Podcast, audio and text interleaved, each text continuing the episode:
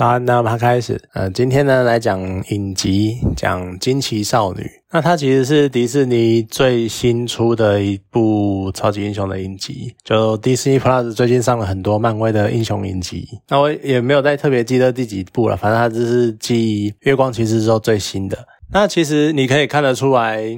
就你看完之后，你就可以开始踏进迪士尼的多元宇宙思考领域啊。就不是多重，是多元宇宙。对，因为月光骑士他有介绍了埃及裔的超级英雄，惊奇少女呢，她是一个以巴基斯坦裔为主的超级英雄。那它很多剧情里面很多东西都会牵涉到巴基斯坦的文化背景。呃，其实这个也不是漫威他为了电视电影新创出来的，就这个角色原本在漫画里面就有出现了。就是惊奇少女呢，其实是一系列的英雄。那它分很多很多很多代。影集的这个角色卡马拉可汗是漫画中漫画系列中的第四代惊奇女士，呃，惊奇少女。那第一代惊奇少女呢，就是大名鼎鼎的卡罗，也就是后来的惊奇队长，也就是我们现在电影看到的那个惊奇队长。所以它是一代一代传承下来的漫画。其实你可以看得出来，漫威的漫画它其实很早就已经在创造很多来自其他文化或者其他。种族的各类英雄，像月光骑士嘛，或者是像惊奇少女的卡马拉可汗，就他开始漫威的漫画部分，其实已经很早在朝多元化的走向去走了。那像之前的上汽，它是一个华裔之类的，所以其实他们很早就在为多元化的普及在铺这条路。只是惊奇少女呢，它本身的剧情。说实在是蛮微妙的，因为它的剧情部分，它是比之前的鹰眼还要更强烈的那种所谓的 YA 剧，就是青少年取向的影集。它所有的背景都环绕在卡马拉可汗这个高中生的高中生活，然后还有高中女生她会有的一些比较少女情怀的方面。那像她会有她在那个。影集里面，从小有一个很要好的白人的青梅竹马，然后她遇到同乡呢，来了一个超级帅的转学生，然后他去中间剧情还有一段是去巴基斯坦找他的外婆，因为要解开解开一些谜团，然后还会邂逅异国帅哥。可其这个所谓的异国有点，因为不知道怎么样，因为他。反正他是回巴基斯坦，所以有点算是在故乡遇到同同种族的帅哥这样子。所以你看他遇到了这么多帅哥，然后有点在自己在周旋这些人中间，还有点不知所措。我到底要选谁？那种比较好讲花痴嘛，或者比较就是充满一些青少年的一些幻想。然后他生活中的烦恼呢？是从一开始他就一直很想要像惊奇队长一样，就是一样强。他一直就非常的崇拜惊奇队长，他可能觉得他是女性的标杆或女性主义的代表者这样子。就你去看他就是一个，你看生活烦恼的是这些，然后平常在情感上面又是三个男生周旋在三个男生之间那种感觉，就是感觉非常的青少年，非常的青春洋溢吧，可能要这样形容。就你看像之前我刚刚讲那个鹰眼，它里面。虽然说有带到一个女的二十几岁的青年，然后就女女主角，然后两个人一起的冒险，那那个时候很像 YA 剧，可是它好歹有一点冒险的成分，然后还有一些鹰眼本人的一些比较黑暗的过去，或者是一些比较他深层的秘密之类的。可是我觉得惊奇少女她根本就是歌舞青春的超英版，就真的是非常的。我之前还会讲说鹰眼是 YA 剧，就我发现不是，惊奇少女才真的是。但其实我对这种。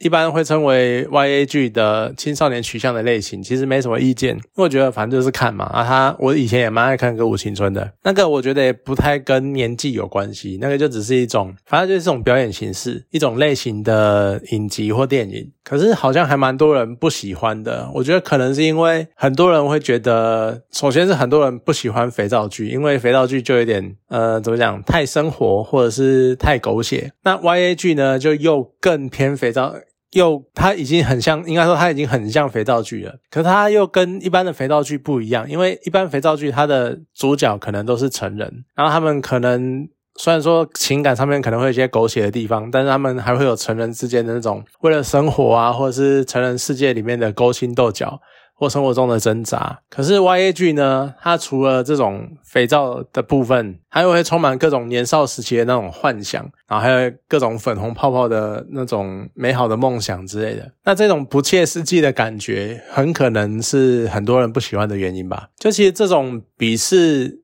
比较年轻或者比较新手族群的想法，你都会让我联想到以前 PDT 的时候，他们很爱调侃新警察，就是看到新手来，然后发问的一些问题，很多乡民那个时候都会回他们说：“哦，你新警察，哦你是干嘛？”虽然说我不确定现在讲新警察还有多少人听得懂啊，这也是一种老人臭的那种感觉。那或者是像一些比较长久的，像魔兽世界这种。营运了十几年的网络游戏，其实他们都会发展出一个风气，是对新手通常很不耐烦、很不友善，因为他们会觉得说新手什么都要问，可是他们可能觉得很烦，你怎么可能？你怎么没办法一来就上手，一来就马上掌握一切？然后就觉得还要教，还要花时间去指导，觉得很烦，觉得新手只是来拖累大家的，甚至于是像之前的巴斯光年，他电影里面有，也有动画里面也有透透露出这种情况。就是好像有点鄙视新手的样子，可是其实我觉得爱人都年轻过啊，我们都曾经经历过那些充满粉红泡泡的年代，我们都曾经是新手。其实我觉得那就是一个过程，那就是一个成长的历程。我觉得没有必要去刻意的敌视或者是贬低这些所谓的新手或者是比较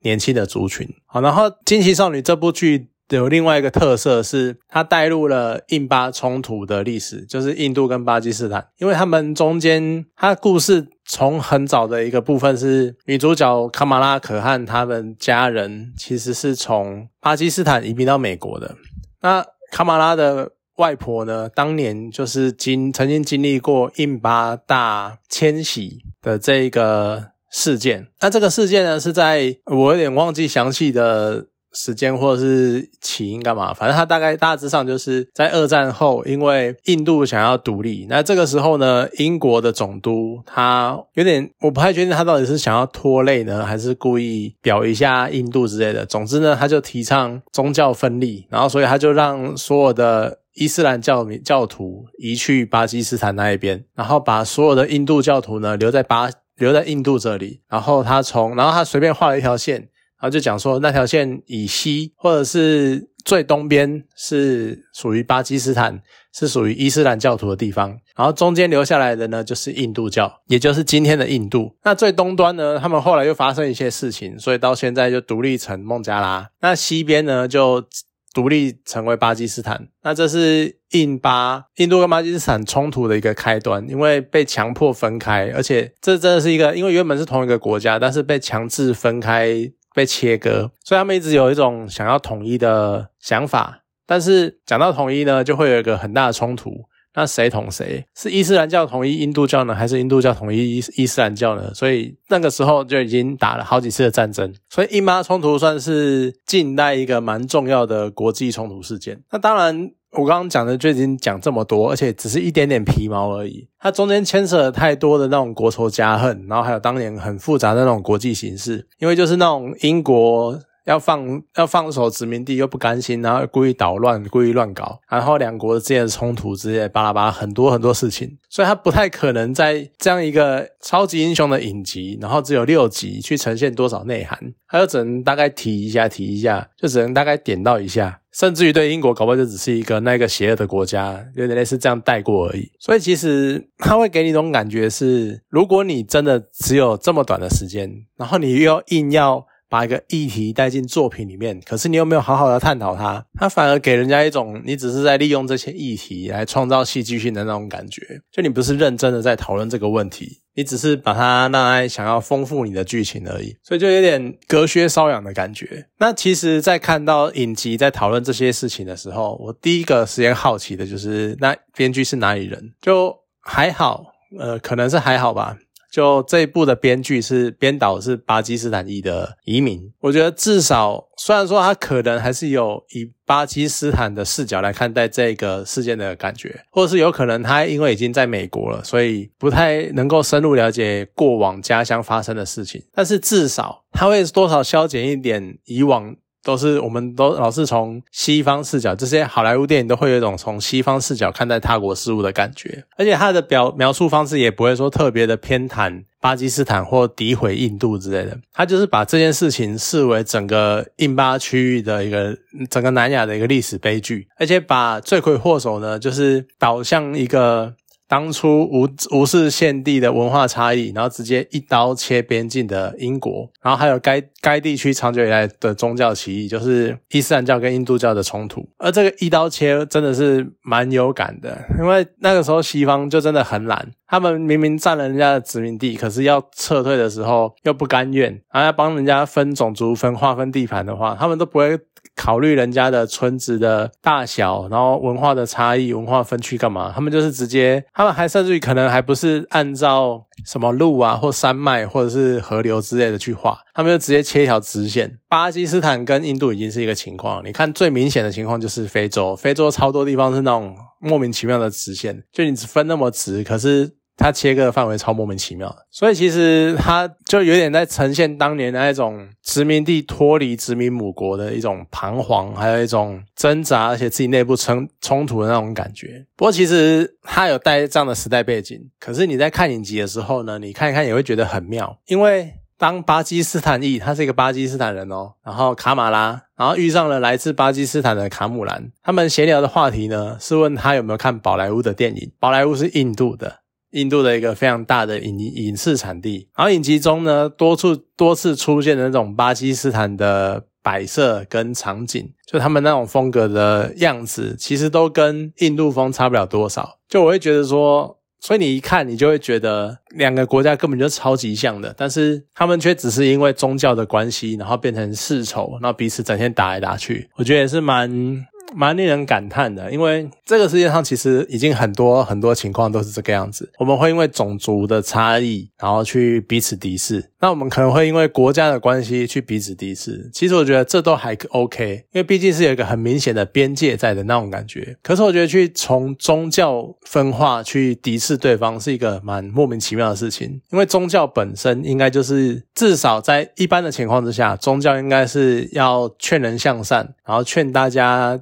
能够和乐相处、和平相处的地方，但是他们却常常为了自己的私利，或者是为了自己自以为是的解读，结果导致自己的教徒跟别人异教徒之间打起来。我觉得有点背离宗教的本意那种感觉。那以往都只听说。哦，玩游戏或者是知道一些区域史的皮毛的话，大概知道印度跟巴基斯坦是世仇，可是很少有机会去了解起因。然后这一次比较特别，就是哦，从影集大概知道哦，原来当年发生这样的事情，然后算是勾起点兴趣去看它的来龙去脉是什么。其实我觉得近来那种好莱坞常常发生题材荒，就。你可以看到啊，现在就是疯狂的在拍续集，或者是各种改编书籍啊、小说的那种作品。其实我觉得他们如果能够从这地方开始去往外寻找这一类可能，譬如说其他国家的文化背景的作品，然后来做改编，可能可以发展出一条新的道路。而且又加上国际化社会，然后还有一些思想的转变，就不再他们已经很少。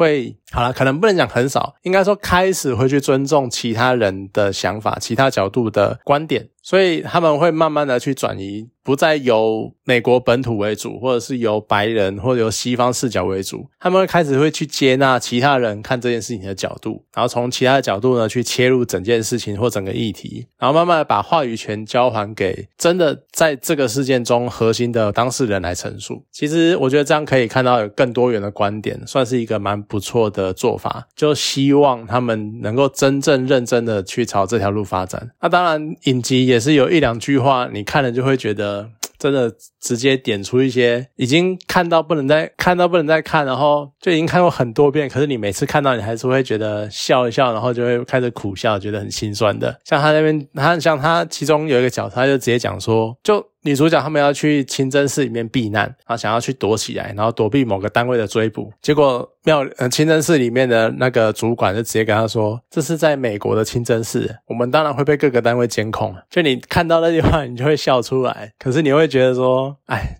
就是从九一一到现在，或者从很早很早以前到现在，就一直存在这种对伊斯兰教的歧视跟敌视，我觉得也是蛮心酸的啦。好了，那今天这部电影就讲到这，这部影集就讲到这边，好，谢谢大家。